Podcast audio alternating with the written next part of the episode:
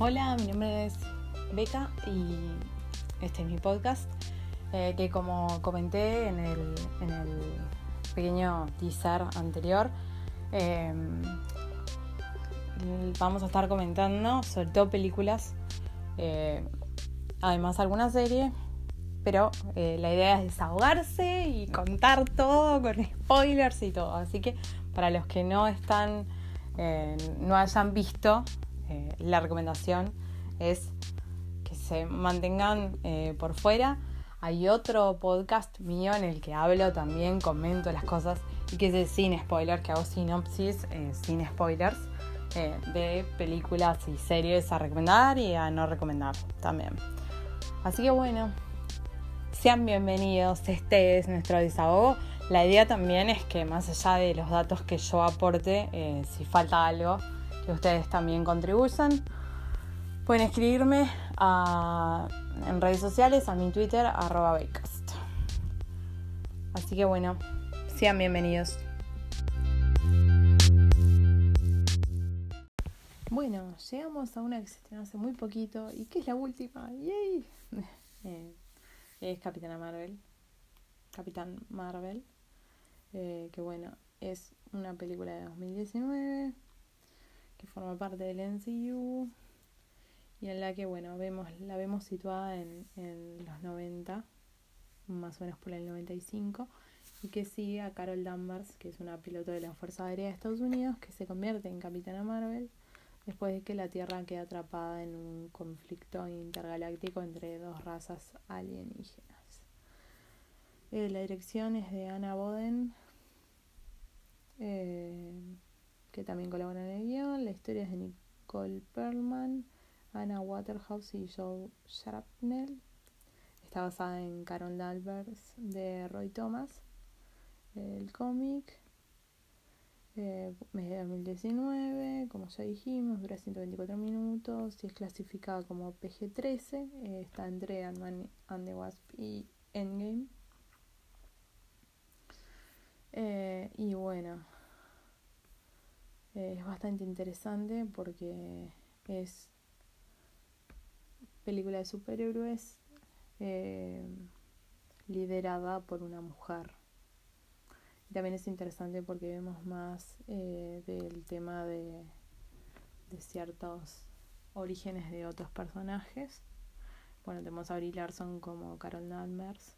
Tenemos a Samuel L. Jackson como Nicky Fury, entonces vemos más de Fury eh, ben Mendelssohn como Talos, Dimon Hewson como Korat, el perseguidor, que ya lo vimos en otra película, igual que Ali Pace, que hace de Ronan el acusador, que ya lo vimos en otra película, eh, Lashana Lynch como María Rambo, Gemma Chan como Min Herba, que creo que ya la vimos también en Guardianes eh, Algenis Perezoto como Atlas, Runa Temte como Bronchar, McKenna Grace, que hace una joven eh, Carol Danvers, Clark Gregg como Phil Colson. Sí, tenemos a Colson también, mucho más joven. Annette Bening como la inteligencia suprema y como Marvel. Annette Bening, bueno, no sé si hace falta que, que se comente la, la filmografía, pero bueno, Annette Bening es bastante eh, destacada desde belleza americana hasta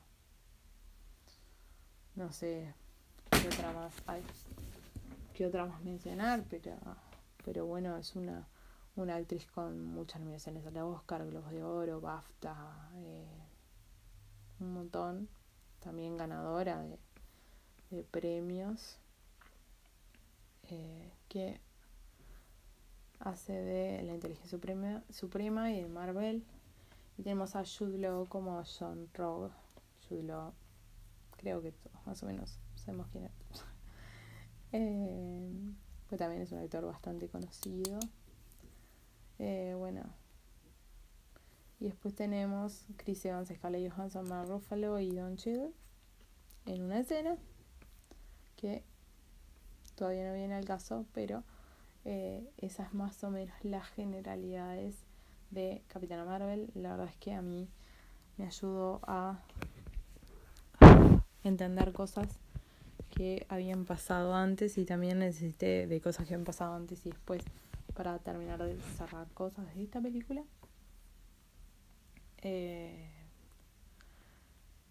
me ayudó a entender cosas que pasaron en Guardianes de la Galaxia, por ejemplo. Así que es importante. Y además, bueno, eh, también ya eso es de conocimiento público. Y de hecho está en los trailers y todo. Eh, Carol va a tener participación en lo que es eh, la trama de Endgame. De hecho, en Infinity War, en la escena post créditos, es donde vemos que la están que Fury la, la trata de llamar. Bueno, acá vemos todo, todo eso, todo el tema de la relación con Fury y todo, y algunas perlitas más eh, sobre él también, porque en realidad como que no sabemos mucho sobre él, sobre quién es y qué onda eso. Entonces, bueno, acá tenemos la oportunidad de ver más de eso. Eh, además de, bueno, ver los orígenes de Capitán Marvel, la verdad es que es una película que en realidad me gustó más de lo que esperaba. Eh, visualmente es muy buena, pero algo que yo me quedo es, y como persona criada en los 90, es la música. La banda sonora es maravillosa. O sea, es maravillosa la banda sonora. Eh, después también está llena de referencias a los 90 que te ayudan a situarla.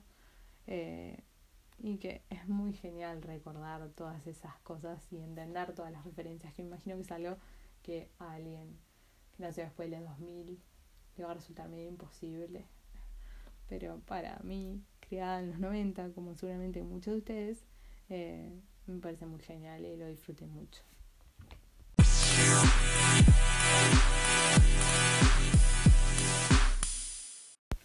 Bueno, hasta acá llegó la información sin spoilers. Así que si por alguna razón eh, no las vieron o algo, este es el momento para arrepentirse y volver para atrás. Eh, hasta acá llegó la parte sin spoilers. Tengo un, un podcast que se llama De Culture, que mm, muy sencillo que en ese hablo sin spoilers. Así que, eh, en todo caso, vayan por ahí. Y ahora, eh, esta es la alerta, alerta, alerta de spoilers al que no esté preparado para o no quiera saber porque no las ha visto. Es hasta este momento, eh, en este momento, si no viste, pausa, mira la película y después volvés. ¿Ok? No puedes decir que no te avisé.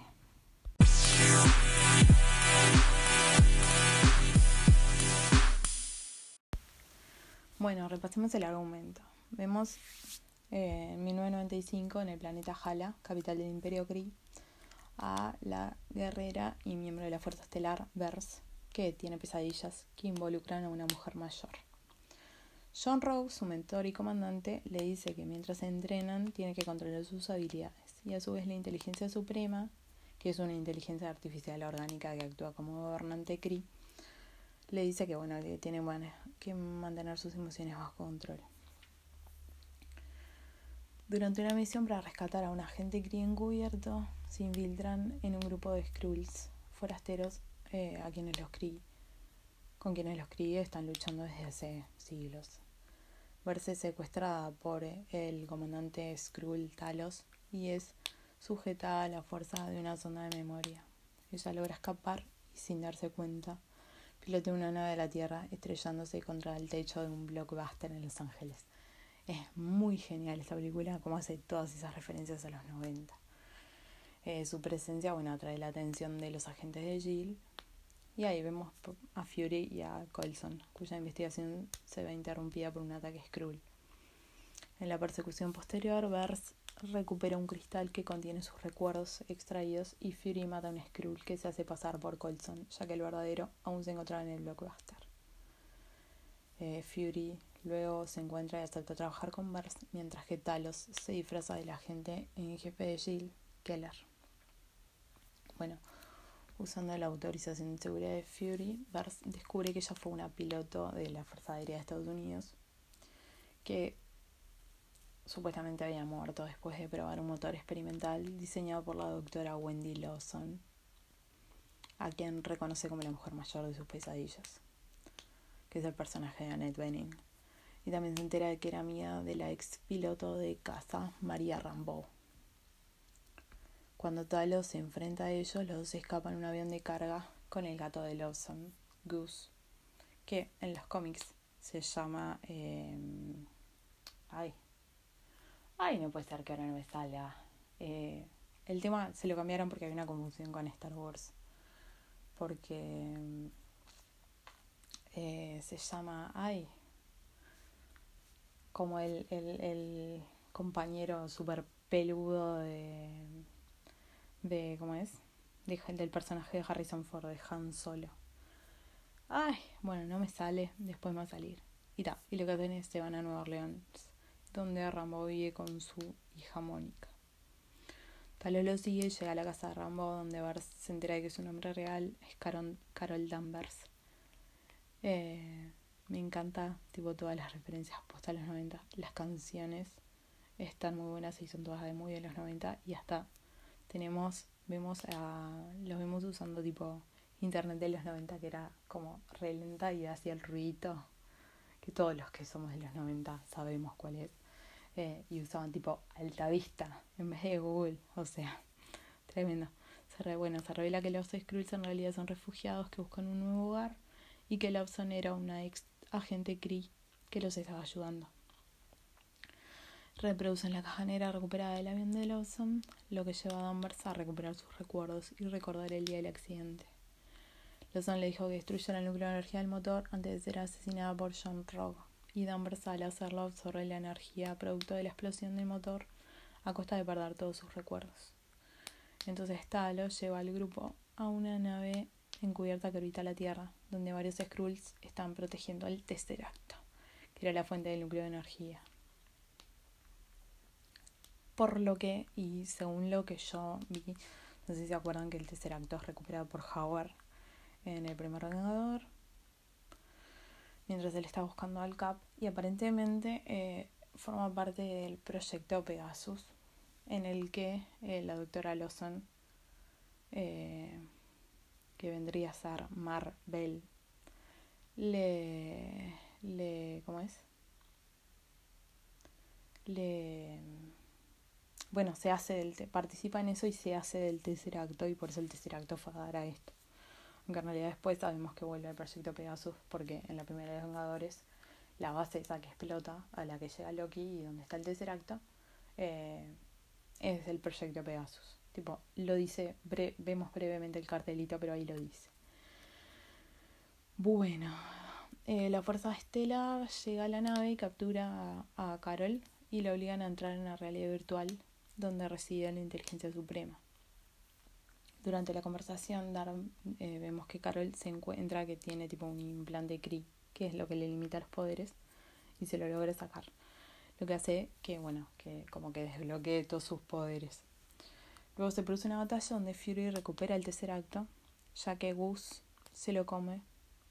Chewie, Chewie se llamaba Gus, en realidad, ahí está. Se lo come y se revela que no es un gato común, sino un flerk, una especie de extraterrestre súper peligroso, similar a un gato que en su interior posee una dimensión de bolsillo. O sea, como que se puede tragar cosas y no alterar su el espacio que ocupa, no sé, es como algo así. Me vas a acordar al bolso de, de Hermione en una de las de Harry Potter, que tenía como un montón de cosas adentro. Bueno, eh, mientras María derriba al miembro de la Fuerza Estelar Minerva, Minerva, en una batalla de aviones, eh, Carol, ahora con todo su poder, destruye sin ayuda varios misiles disparados por el oficial Kree, Ronan, el acusador, que acá lo vemos a Ronan tipo anterior y vemos como que tiene como muchos, como que hay varios acusadores en realidad. Eh, también hay varios, como es el que el actor es el de Diamante de Sangre, ese también, tipo lo vimos al otro, lo vemos acá. Eh, y después a la de que hace el personaje Gemma Chan también. Bueno, eh, bueno, vemos que Carol lo obliga a él y a sus fuerzas a retirarse del planeta, aunque antes de escapar Ronan jura regresar algún día por ella. Eh, bueno, luego de que Ronan y su flota escapen, Carol va a enfrentar a John Rogue en la Tierra y consigue derrotarlo con facilidad y le perdona la vida. Eh, lo manda de regreso a Hala con un mensaje de advertencia a la inteligencia suprema y le dice que pronto va a terminar la guerra entre los Kree y los Skrulls. Se acaba la batalla, eh, vemos a Fury que juega con Gus hasta que el gato se impacienta y es el que le termina arañando el ojo y que le termina provocando la pérdida de este. Al final es esto como Fury perdió la vista del ojo, que le dice al Capitán América la en el Winter Soldier, le dice, la última vez que confié en alguien perdí un ojo.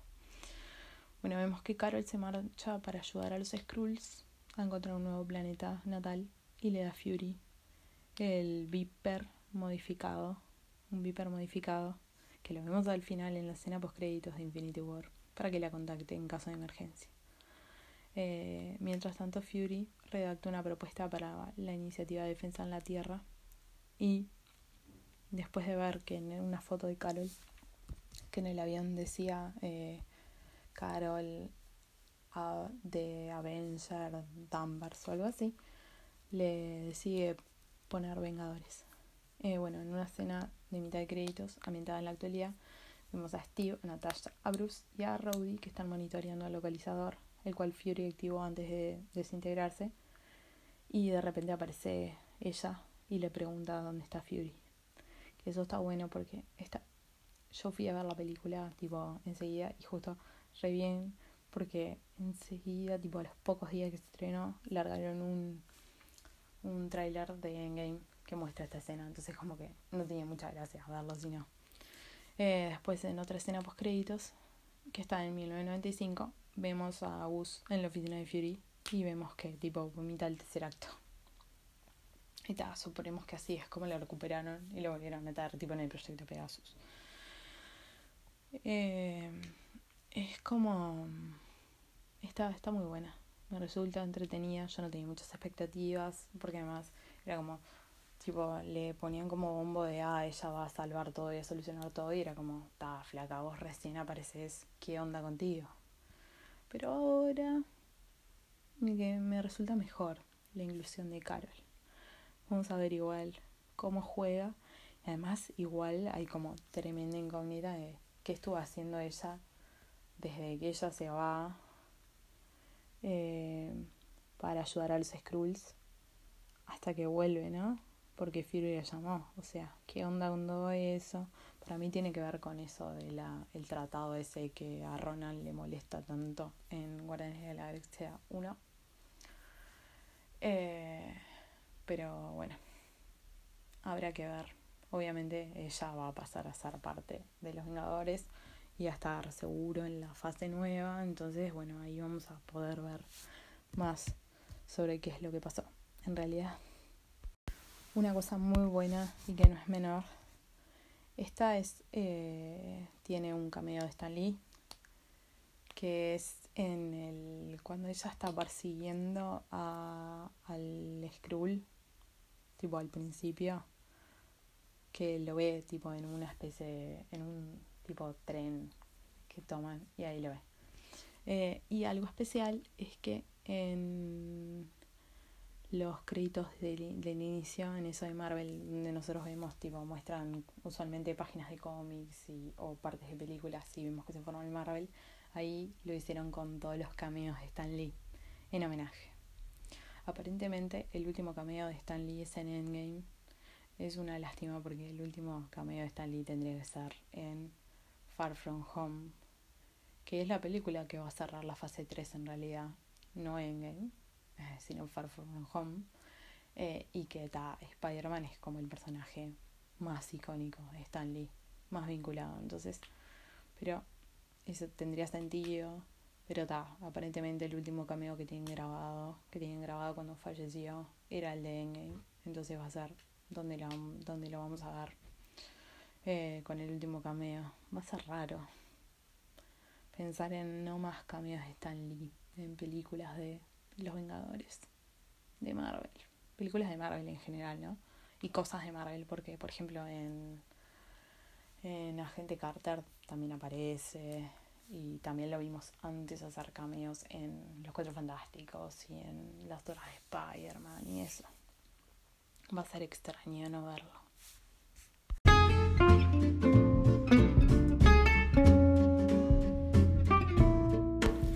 Bueno, esto ha sido, perdón por el spoiler, el capítulo, el episodio de la semana. Y bueno, hasta la semana que viene donde comentaremos los capítulos de la próxima semana. Chao.